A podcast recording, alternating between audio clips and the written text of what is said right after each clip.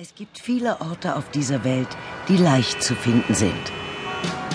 Die Stadt New York zum Beispiel, denn sie ist ziemlich bekannt und ziemlich voll. Oder die Wüste Sahara, denn sie ist ziemlich groß und ziemlich sandig. Oder der Südpol, denn er ist ziemlich weiß und ziemlich kalt. Und dann gibt es ein paar wenige Orte auf dieser Welt, die schwer zu finden sind. Das Mauseloch in der Speisekammer eines Pariser Restaurants zum Beispiel.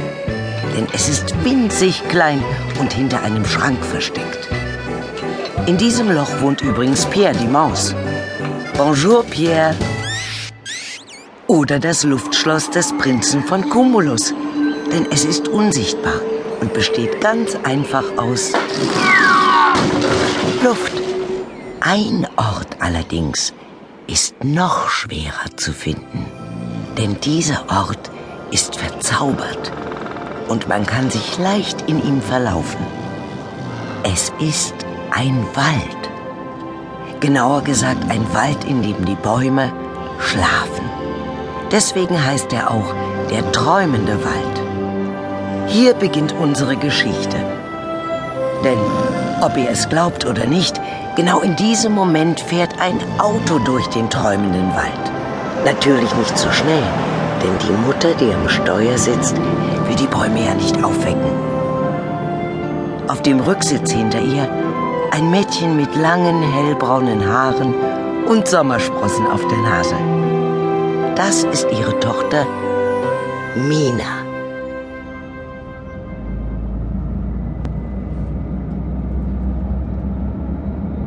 Mama, muss ich wirklich auf diese doofe Schule? Oh, Mina, Schätzchen, die Schule ist nicht doof. Jedes Kind liebt diese Schule. Aber ich kenne da doch niemanden. Du wirst schon bald viele neue Freunde finden. Glaub mir, ich war als Kind auch auf Cantus Magus. Cantus Magus?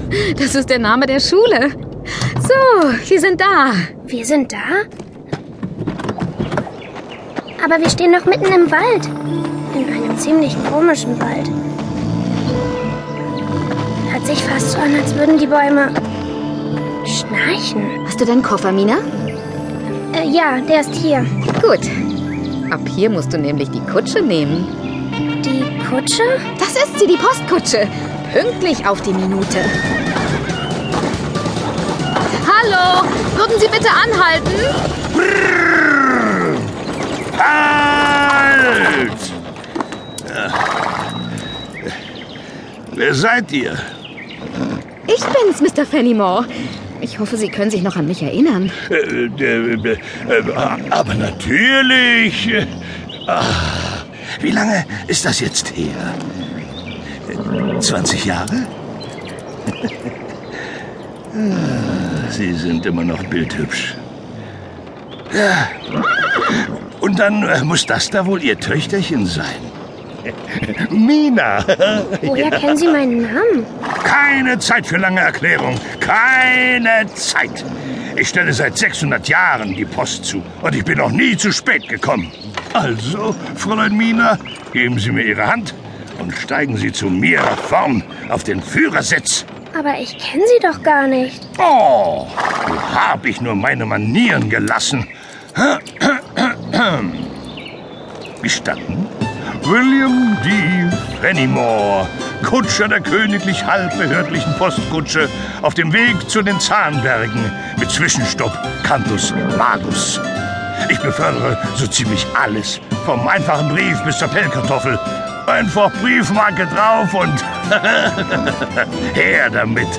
Ja, und Personen dürfen natürlich auch mitfahren, so wie Sie, Fräulein Mina. Also, hoch zu mir! Ich würde Sie ja auch in der Kutsche selbst mitnehmen. Da drin ist es nicht so windig wie hier oben, aber ich habe eine vierköpfige Waldjeti-Familie an Bord. Und ich sage Ihnen, Fräulein Mina, mit dem möchten Sie nicht reisen. Warum denn nicht? Wir hatten einen Trauerfall in der Familie und sind die ganze Zeit nur am Weinen. Hören Sie mal. Wie traurig. Wer ist denn gestorben? Gestorben? Niemand. Aber Ihr Wohnzimmer-Feldteppich ist ab.